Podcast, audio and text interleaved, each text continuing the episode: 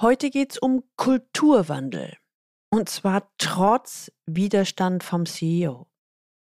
Erstens Hochglanzfassade. Wie ein Kulturwandel häufig wirklich läuft. Zweitens weiter wachsen oder sich selbst treu bleiben. Wie gelingt eine Transformation oder ein erfolgreiches Change Management? Was ist die richtige Strategie für mein Unternehmen? Wie bringe ich neue Teams zusammen und habe dabei Erfolg? Aus dieser Folge werden Sie mitnehmen, wie ein Kulturwandel in der Praxis oftmals wirklich läuft. Willkommen zu meinem Podcast Leben an der Spitze für erfolgreiche Geschäftsführer und die, die es werden wollen. Ich bin Gudrun Happig und finde für Ihre individuellen Herausforderungen an der Führungsspitze Lösungen, die ganz allein für Sie gemacht sind und wirken. Leben an der Spitze, damit Ihre Visionen Wirklichkeit werden. Die Moltke AG gibt sich als moderner Arbeitgeber. Intern herrscht jedoch eine toxische Unternehmenskultur vor. Der Personalchef soll einen Kulturwandel initiieren, aber die Widerstände sind immens und kommen selbst vom CEO. Ein typischer Fall von Hochglanzfassade. Was tun? Wenn Sie heute das erste Mal den Leben an der Spitze Podcast hören, dann empfehle ich Ihnen, sich unbedingt in den Galileo Letter einzutragen unter der Adresse www.leistungsträger-blog.de. Da bekommen Sie ein paar gute Impulse, wie Sie die Herausforderungen im C-Level Führungsalltag leichter lösen. Heute geht es um einen echten und realen Fall, den ich gemeinsam mit der Redakteurin Christina Kestel vom Harvard Business Manager entwickelt bzw. formuliert habe. Die Fallgeschichte ist, wie gesagt, real, aber so verfremdet, dass ein Rückschluss auf meinen Klienten nicht möglich ist und die Vertraulichkeit gewahrt bleibt. Am Ende können Sie mitarbeiten und Ideen und Tipps abgeben. Also bleiben Sie dran und hören Sie mal genau zu. Klaus Selke biss gerade herzhaft in sein Körnerbrötchen, als sein Smartphone vibrierte. Er fingerte es aus seiner Innentasche, entsperrte es mit einer Hand. 13 neue Push-Nachrichten. Mehrheitlich über seinen Arbeitgeber, die Moltke AG. Allgäuer Lebensmittelkonzern erneut bester Arbeitgeber Deutschlands. Best Work Award für Moltke. Oder bei Molke ist Work-Life-Balance Realität. So lauteten die Zeilen bei den Social-Media-Diensten, darunter jede Menge Herzchen, Likes und Kommentare. Hm. Schöne neue Medienwelt, murmelt der Manager, spülte die letzten Bissen seines Frühstücks mit Kaffee hinunter und scrollte sich dann durch die Nachrichten. Die teilen auch jede Pressemitteilung ungeprüft, brummte er so vor sich hin. Selke, seit 17 Jahren bei dem Lebensmittelkonzern, wunderte sich immer noch über das positive öffentliche Image seines Arbeitgebers, den er in den vergangenen Jahren so ganz anders erlebt hatte. Seine Tochter Anne, die ihn am diesem Morgen in der Küche beim Frühstück Gesellschaft leistete, musterte ihn kritisch.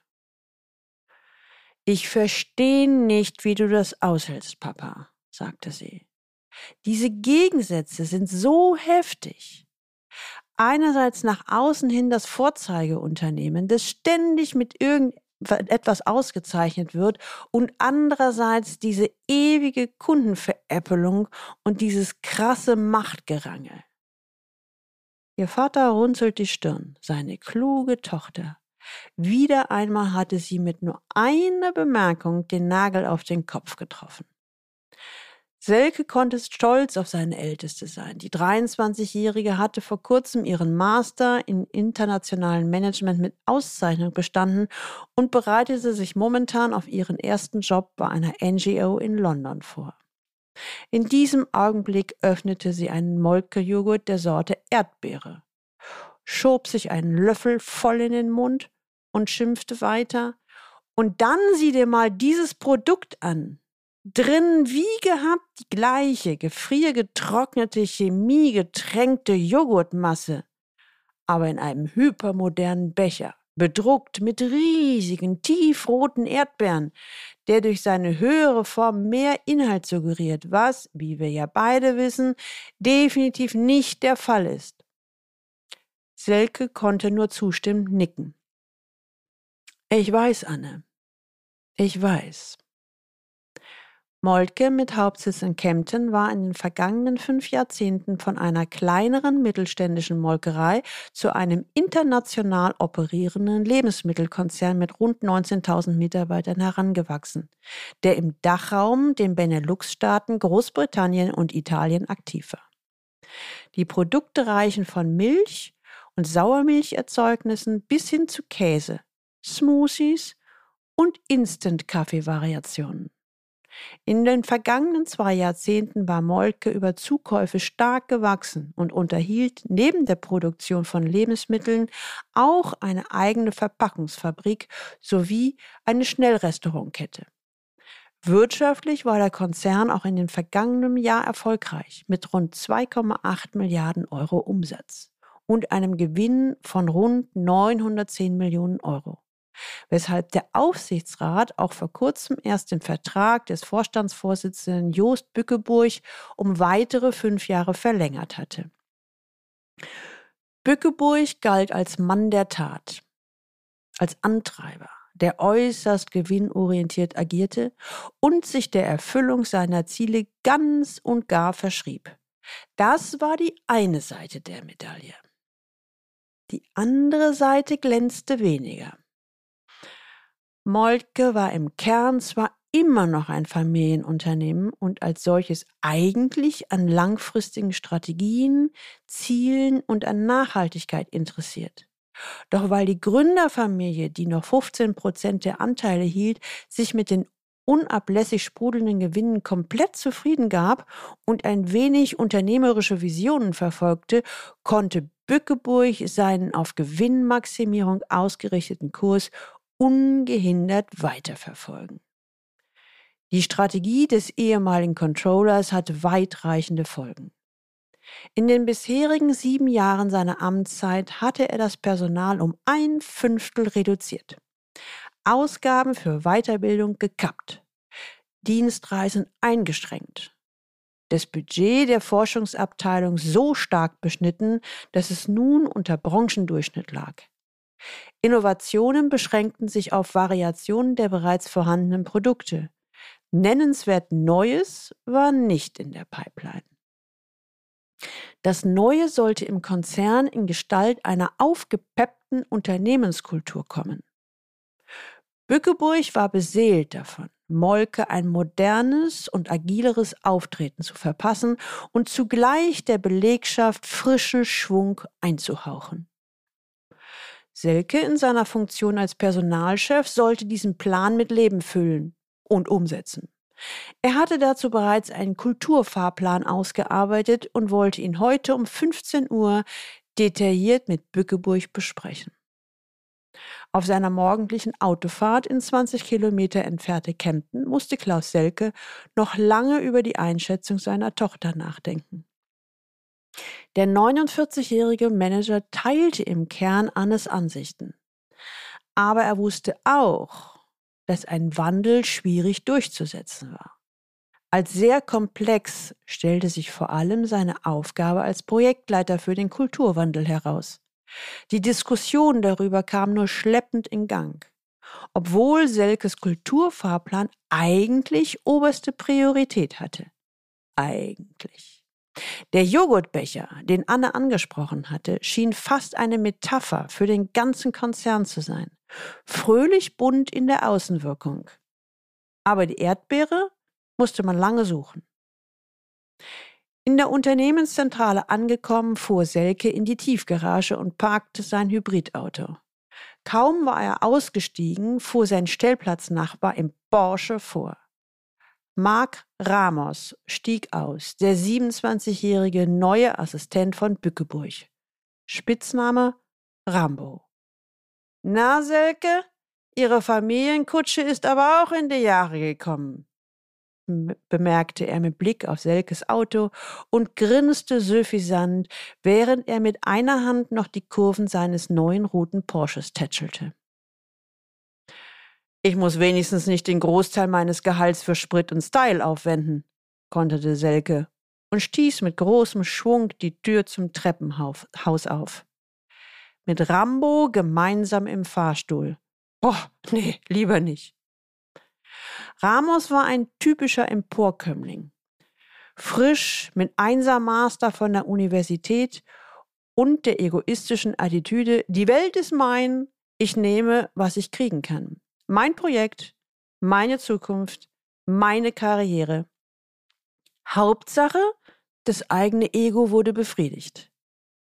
Im Kern waren Typen wie Mark Ramos stockkonservativ.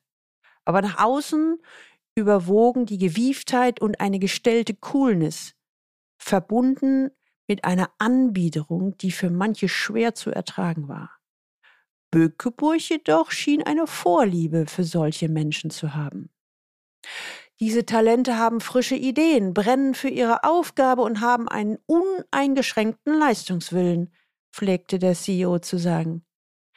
Moltkes Talentpolitik war auf diesen Typus zugeschnitten. Selke sollte diese jungen Leute suchen und einstellen. Doch der Lebensmittelkonzern war für viele nur eine Zwischenstation. Die meisten waren schnell wieder auf und davon. Kaum war Selke in seinem Büro angelandet, steckte schon Kollegin Woller ihren Kopf zur Tür herein. Na, Klaus, Lust auf einen Kaffee? fragte Irene Woller, Pressesprecherin bei Molke und Freundin der Familie Selke. Sie deutete auf die beiden dampfenden Tassen in ihrer Hand. Er winkte sie zu sich herein, immer. Eigentlich möchte ich nicht mit der Tür ins Haus fallen, begann Woller, aber es ist etwas dringlich. Kein Problem, schieß los, Irene, sagte Selke. Wir werden ein Problem mit Foodwatch bekommen. Die haben unseren Proteinflip für den Windbeutel des Jahres nominiert. Das wurde aber auch Zeit bemerkte der Personalmanager suffisant. Waller grinste. Der Drink, bestehend aus Milch und 20 Prozent Protein in den Geschmacksrichtungen Vanille, Erdbeere und Schoko, sollte fitnessorientierte Verbraucher anlocken. Aufgrund des hohen Zuckergehalts von rund 15 Gramm pro 300 Milliliter Flasche hielten selbst die größten Befürworter bei Molke diese Produkteinführung für ein Wagnis. Ich bin ganz deiner Meinung, Klaus. Nur muss ich diesen Mist jetzt rechtfertigen. Boller setzte ein ernsteres Gesicht auf. Was wäre deiner Ansicht nach eine intelligente und angemessene Reaktion? Hm. Waffenstrecken. Fehler im Produktdesign eingestehen. Überarbeitung ankündigen. Dann wäre ich morgen meinen Job los. Woller war entsetzt über den Vorschlag ihres Kollegen. Ich weiß, beruhigte Selke sie. Du wolltest nur eine intelligente und angemessene Reaktion hören, Irene. Woller seufzte. Also, Klaus, was soll ich nun tun? Wie bei Moltke üblich. Abwarten und hoffen, dass es nicht zum Schlimmsten kommt. Selkes gelegentlich auflockernder Sarkasmus hatte einen ernsten Hintergrund. Das Klima bei Moltke war in den vergangenen Jahren immer rauer geworden. Die Familie Moltke hatte nach Gründung der Molkerei in den 70er Jahren die Kundennähe und den Service hochgehalten und war stolz darauf gewesen, für immer mehr Menschen in der Region ein guter und verlässlicher Arbeitgeber zu sein. Das war im Laufe der Jahrzehnte immer mehr aus dem Fokus geraten.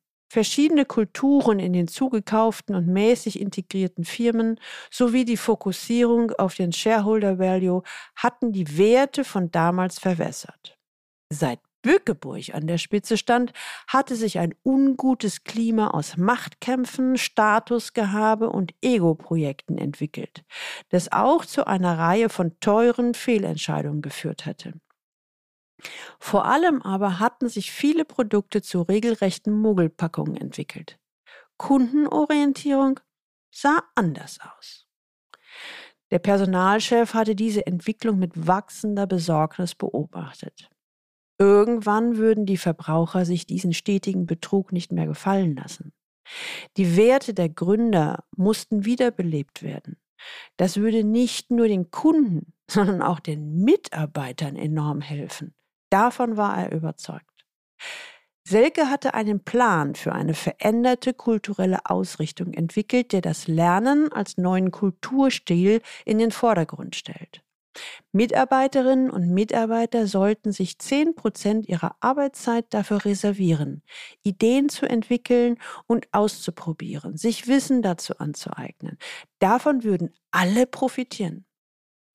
Bückeburg hatte sich begeistert gezeigt und dieses Vorhaben bereits im Herbst auf der Managerkonferenz in Rom kundgetan.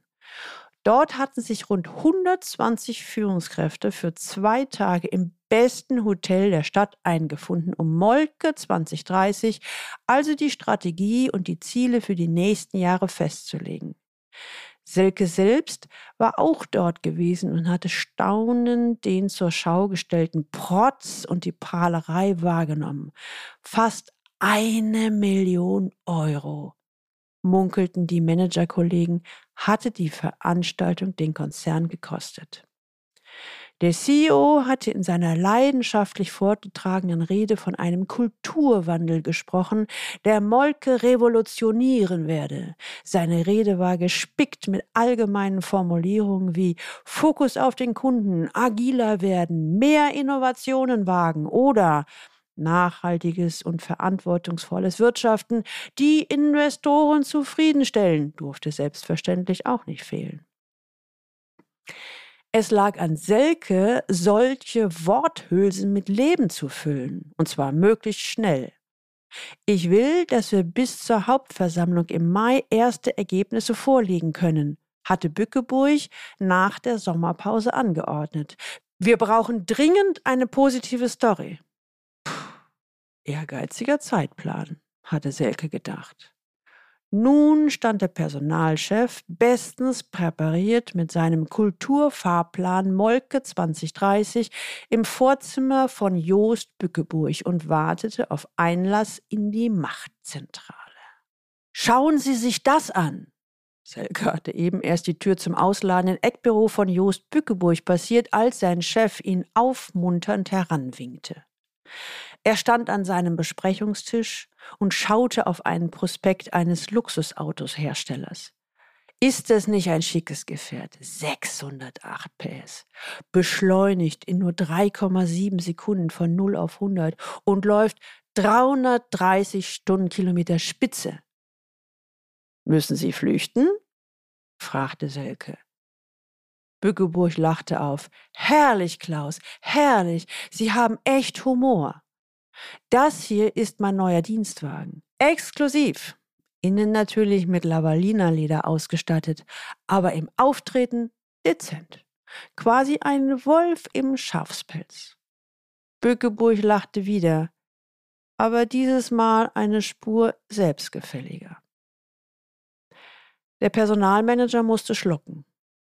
Ein solcher Kauf war mit dem angestrebten Kulturwandel im durch frühere Sparrunden weder gebeutelten Konzern nicht leicht vereinbar und vermittelbar. Bückeburgs Assistent Ramos jedoch bekäme den Mund nicht mehr zu. Herr Bückeburg, hm, ich würde gern mit Ihnen über den Kulturfahrplan sprechen. Gemach, gemach, Klaus, sagte Bückeburg und bat sein Gegenüber Platz zu nehmen. Das ist gut und wir können das alles so machen. Nur heute müssen wir uns darauf fokussieren, die Zahlen zum Quartalsende zu pushen. Wir müssen gut aussehen. Sie müssen wissen, uns droht eine Gewinnwarnung. Natürlich nicht unser Fehler. Die Börsenstimmung, Sie verstehen. Aber unsere Investoren sind positive Zahlen gewöhnt. Selke nickte. Schöner Mist, dachte er. Da steigt der Druck im Kessel nochmal extra an. Als würden nicht alle Manager schon hektisch genug mit der großen Kostenschere durch die Gegend rennen. Ja, Klaus, leider müssen wir noch etwas Personal abbauen. Das lässt sich leider nicht verhindern. Herr Bückeburg, setzte Selke an und besann sich darauf, dass er ihn auch mit sein, dem Vornamen anreden durfte. Jost. Das lässt sich kaum mehr vermitteln. Die Leute klagen doch jetzt schon über zu viel Arbeit. Eigentlich wollten wir Ihnen mit dem Kulturfahrplan mehr Entwicklungspotenzial aufzeigen. Wenn wir Ihnen jetzt noch weitere Kollegen wegnehmen, haben Sie keine Zeit mehr für Weiterbildung und Innovationen. Da beißt sich die Katze in den Schwanz. Selke hatte beim Reden einen roten Kopf bekommen. Sein Projekt drohte zu scheitern. Nun malen Sie mal nicht so schwarz, Klaus. Das ist doch nur eine Momentaufnahme. Machen Sie einfach Ihren Job. Ich habe auch eine kleine Entschädigung für Sie. Sie dürfen auf der nächsten Branchenkonferenz die Keynote über moderne Führung in der VUCA-Welt halten. Dafür sind Sie doch genau der Richtige, Klaus. Bückeburg stand auf, klopfte Selke aufmunternd auf die Schulter und bedeutete ihm zu gehen. Der Personalmanager brauchte nach diesem Gespräch dringend frische Luft. Was für Hiobsbotschaften. Gewinnwarnung. Erneuter Personalabbau. Und dann sein zurückgestelltes Projekt. Dabei war das doch so wichtig für den ganzen Konzern. Puh, er drehte eine Runde im Park vor der Konzernzentrale. Sein Handy klingelte. Seine Tochter war dran. Wie ist es gelaufen, Papa? fragte sie. Selke erzählte ihr kurz von den neuesten Entwicklungen. Und wie geht es dir damit? Ach, Anne, ich weiß nicht. Ich habe das Gefühl, die verstehen mich nicht. Und sie verstehen auch nicht, warum dieser Wandel jetzt nötig ist. Hört sich an wie ein Krimi, oder? Ich vermute aber, dass Sie sich bzw. Unternehmen an der einen oder anderen Stelle wiedererkannt haben. Klar hört man immer wieder, ein Wandel kann nur erfolgen, wenn es zu 100 Prozent von der Spitze gewollt und vorgelebt wird. Die Realität ist meistens eine andere.